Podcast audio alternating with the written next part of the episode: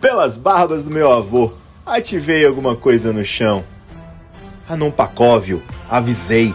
Tome cuidado e olhe onde pisa. Como ia adivinhar que tinha uma engenhoca daquelas? Confesse que o pensamento estava longe, lá no dragão desdentado, contando feitos de outrora. A estupidez da sua raça, trogloditas acéfalos. Fui contratado para lutar, ser o músculo da missão.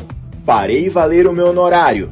O formigamento começa na base das minhas costas, aquela área de alívio. Sobe pelo corpo e estende-se para os braços. É o que preciso. Meus machados entram em ação. Olho para o lado e minha chefe, com seus poderes mágicos, mal consegue defender-se. Fez bem me trazer. Nunca perdi um contratante. Bem, aquela vez que tentaram negociar o contrato no meio da missão, não conta. Ele teve o que merecia. Concentra-te, Kandror. Quando tomado pelo fervor da batalha, entra em fúria.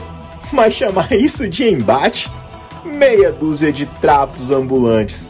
Quais as chances de eu, o grande Kandror, guerreiro renomado dos anões, tombar? Mal termino de pensar e um farrapo me arremessa longe. Preciso parar de brincar. Vem cá, Scanifre! Fala enquanto espeta o machado. Parte crânio zoom no tórax da múmia. A clériga está com problemas. Endireito a postura e parto para as duas múmias de pé. Venço sem maiores problemas.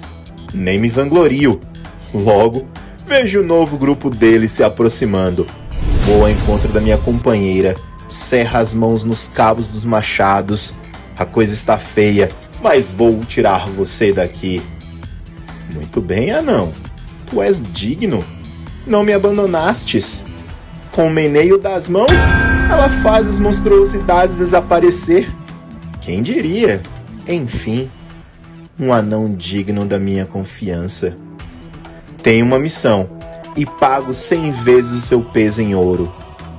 O que tens a dizer?